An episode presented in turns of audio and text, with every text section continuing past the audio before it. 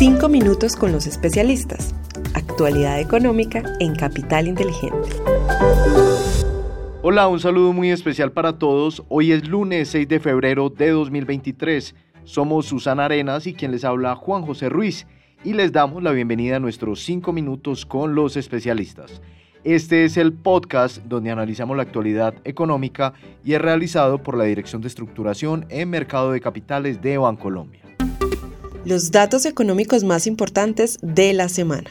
Muy bien, y comenzamos este episodio contándoles que el Standard Poor's 500 cerró la semana positivamente, llegando a niveles no vistos desde agosto de 2022, aunque el viernes se evidenciaron grandes ventas luego de que los reportes de utilidades de Apple, Alphabet y Amazon fueran negativos y de que los datos de empleo salieran mejor de lo esperado.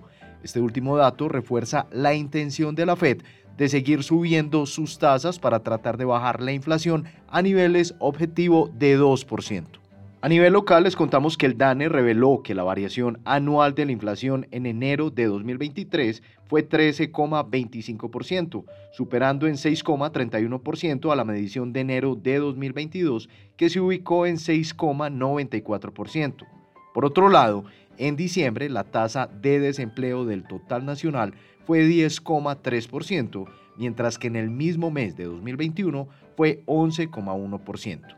En cuanto a los datos económicos de la semana, les contamos que se publicarán importantes cifras para la economía estadounidense.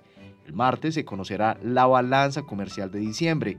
El miércoles los inventarios de petróleo crudo de la Agencia Internacional de la Energía y el jueves las nuevas peticiones de subsidio de desempleo. Desempeño de los mercados internacionales.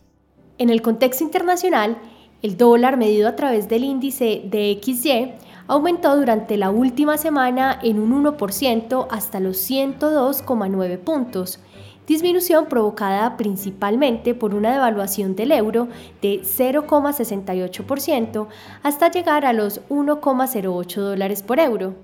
En la renta variable internacional, los principales índices accionarios terminaron la semana en general con ganancias, aunque el viernes se recortaron gran parte de estas. El Nasdaq tecnológico fue uno de los principales ganadores en Estados Unidos, con un retorno de 3,31%, seguido por el Standard Poor's 500 con 1,62%, mientras que el Dow Jones tuvo una caída del 0,15%. Fuera de este país, evidenciamos ganancias en Europa y Japón, con el Stock 50 reportando ganancias de 1,91% y el Nikkei 0,46%. Por su parte, países emergentes reflejaron pérdidas con el Hansen de Hong Kong reportando un menos 4,53% y el Ibovespa de Brasil un menos 3,38%. En la renta fija internacional, los tesoros de 10 años se ubicaron en 3,53%, registrando una desvalorización de un punto básico frente a la semana anterior. Desempeño de los mercados en Colombia. En el contexto local, el dólar frente al peso presentó un comportamiento alcista durante la semana pasada, terminando con un valor de cierre de 4.698 pesos por dólar, es decir, 2,61% por encima del cierre del viernes 27 de enero. Hay que mencionar que esta depreciación del peso se dio en línea con los movimientos del dólar a nivel global. Por el lado de la renta fija les contamos que presentó valorizaciones generalizadas en las curvas de tasa fija y VR en línea con el discurso menos restrictivo que dio la Reserva Federal esta semana. La curva de tasa fija presentó una valorización promedio de 29 puntos básicos con la referencia del 2032, registrando una reducción en su tasa de negociación de 45 puntos básicos.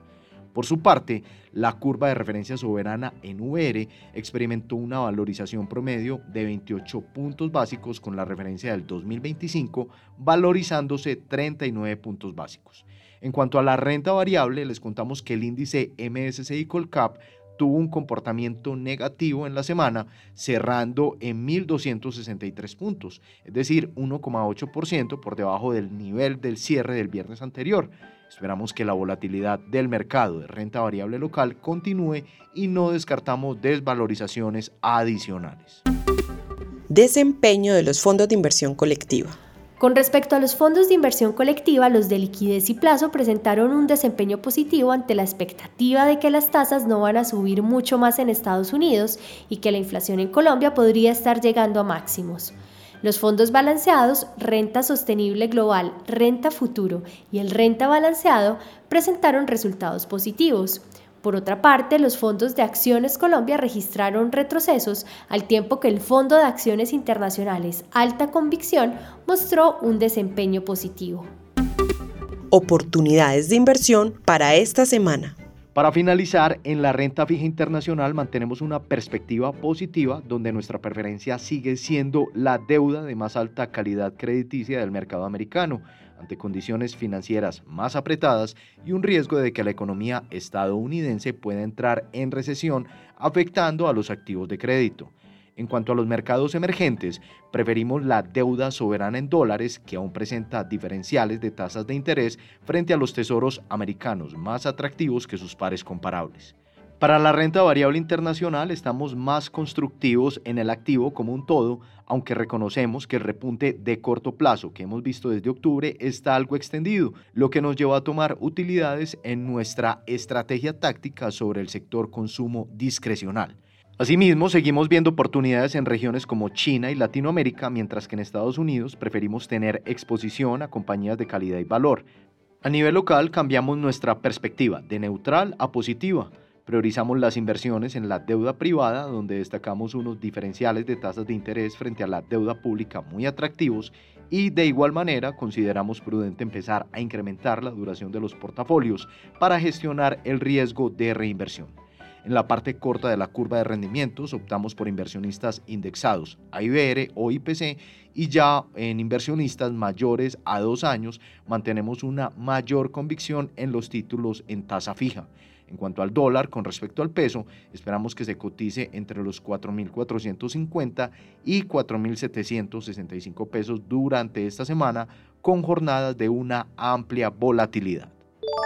De esta manera terminamos nuestro episodio de hoy.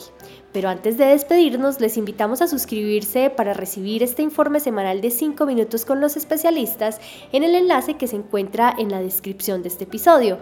De esta manera podrán recibirlo al inicio de la semana en sus correos electrónicos. Gracias a todos por escucharnos hasta el final y los esperamos la próxima semana en un nuevo episodio de los 5 minutos con los especialistas.